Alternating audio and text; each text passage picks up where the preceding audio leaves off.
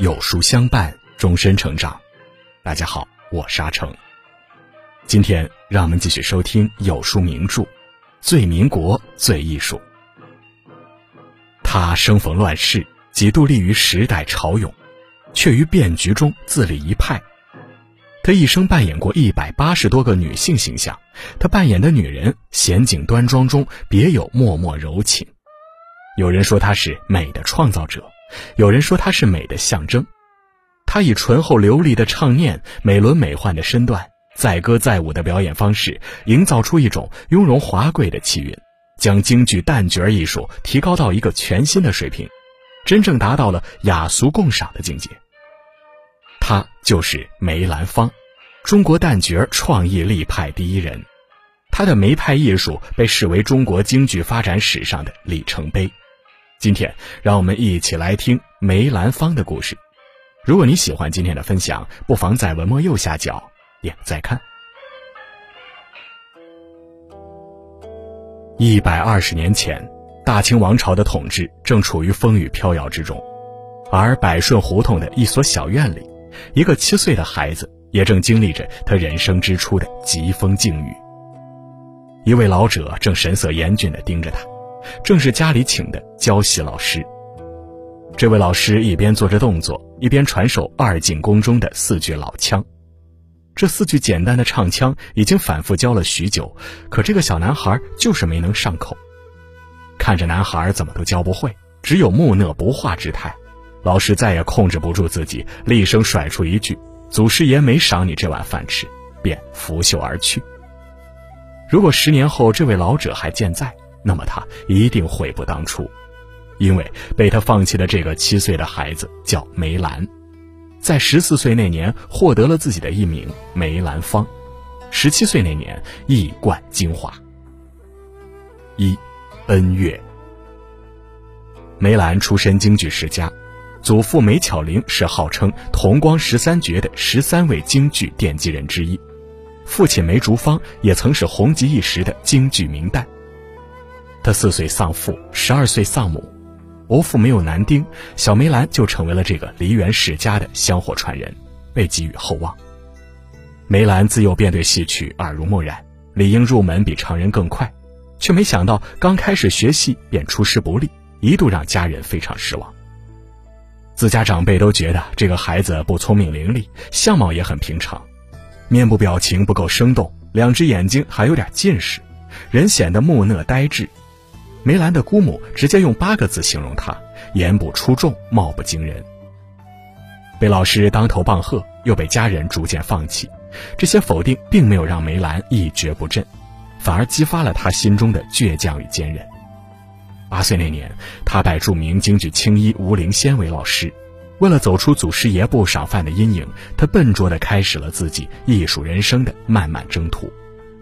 做学徒时，小梅兰每天五点起床。跟随吴灵仙到前门的皇城根下遛弯喊嗓，接着回到家就开始吊嗓，发音不准或不圆润时就反复练习，直到满意为止。然后练身段、学唱腔，晚上念戏文，别人背一遍的戏词，他要反复背多遍。他便利用别人睡觉的时间背戏词、走台步，不曾间断。因为不够聪明，梅兰只得笨鸟先飞，练功比别人苦，学习比别人认真。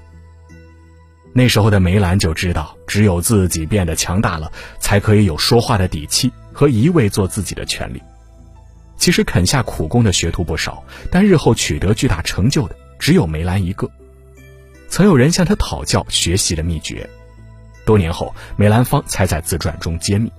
他写道：“每天总是不等开锣就到，一直看到散戏才走。当中除了自己表演以外，始终在下场门的场面上。”胡琴坐在后面坐着看，越看越有兴趣，舍不得离开一步。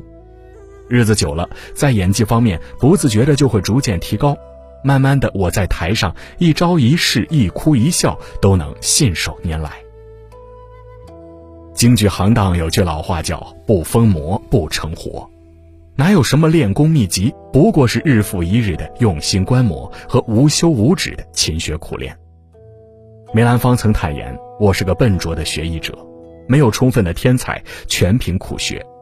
我不知道取巧，也不会抄近路。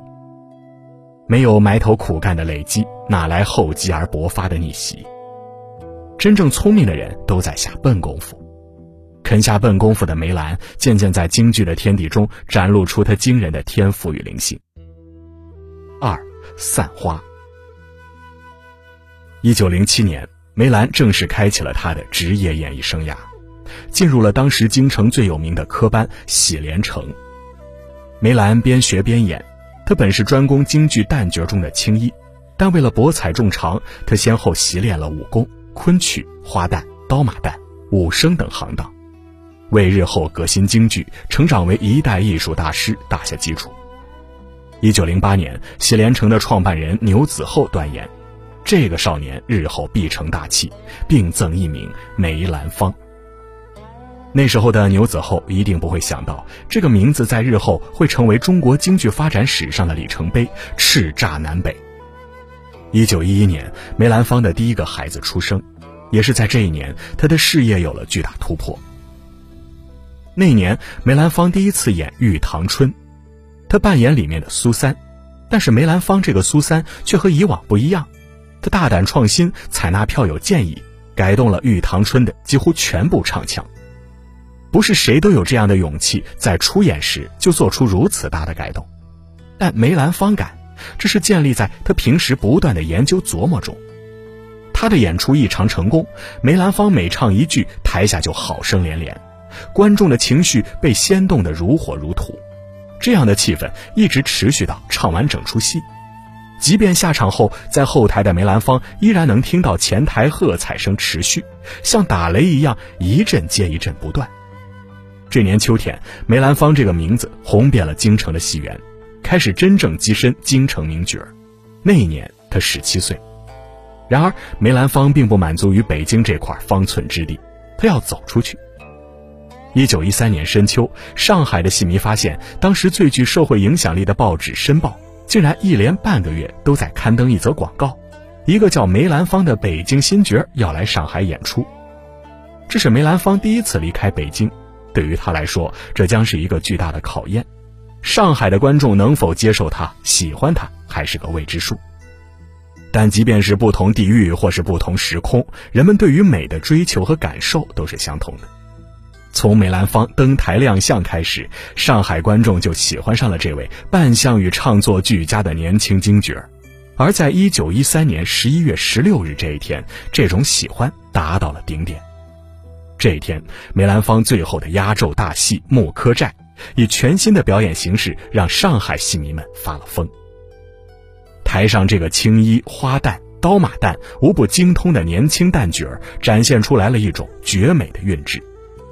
从上海演出后，梅兰芳真正红遍大江南北。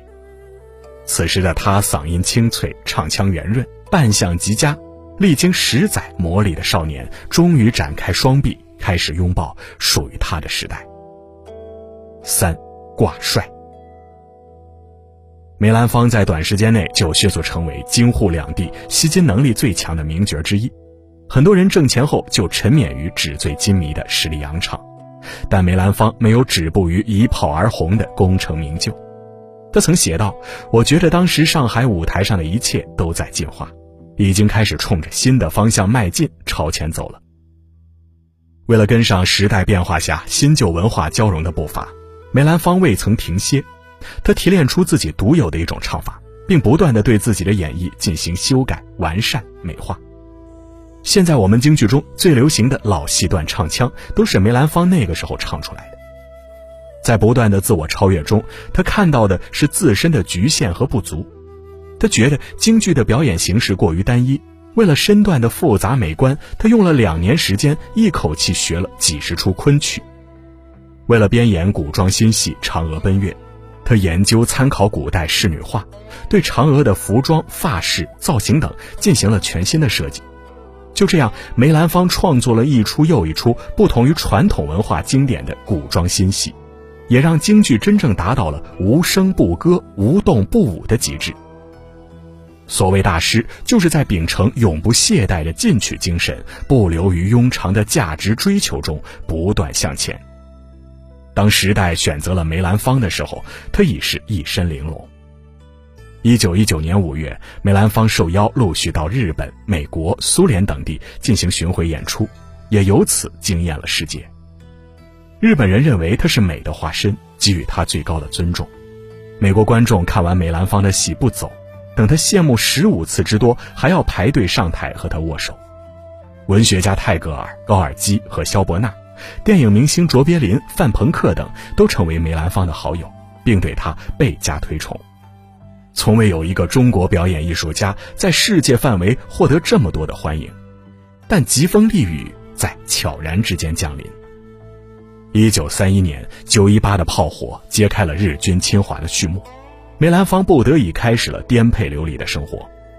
一九三二年，梅兰芳举家南迁定居上海，之后又辗转避祸香港。在此期间，他创编《抗金兵》《生死恨》两部新戏，借宋兵抗金的故事，鼓舞全民抗战。侵略者看中梅兰芳的声誉和影响力，逼迫他以亲善之名唱亡国之戏。梅兰芳断然拒绝，他蓄须明志，甚至不惜以超剂量的伤寒疫苗自伤，拒绝登台，闭门幽居。没有了收入来源，梅兰芳不得不一度以卖画维持生计。这种艰难的日子一直持续到一九四五年，日本无条件投降。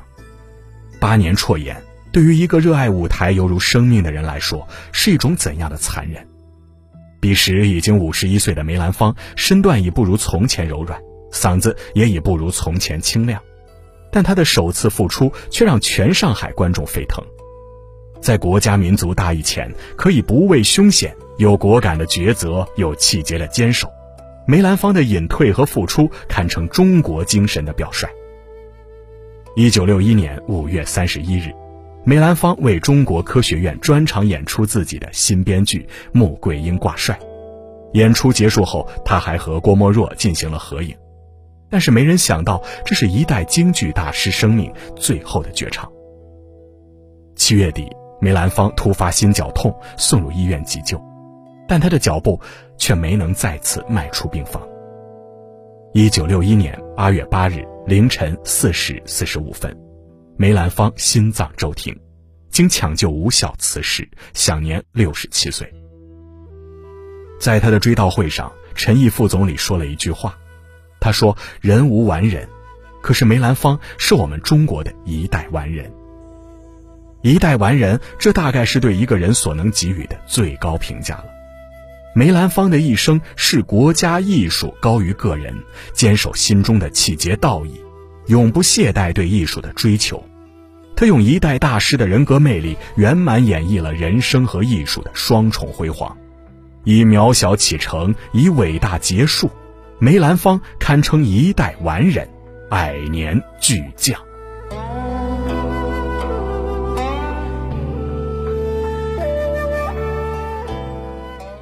今天的文章就跟大家分享到这里了。喜欢名著栏目，记得在文末点亮再看，我们会更有动力给大家带来优质的内容。另外，长按扫描文末二维码，在有书公众号菜单免费领取五十二本好书，每天有主播读给你听。或者下载有书 APP，海量必读好书免费畅听，还会空降大咖免费直播，更多精品内容等您随心挑选哦。最民国最艺术系列正在连载中，明天我们一起来听丰子恺的故事。我是阿成，我在山东烟台向您问好。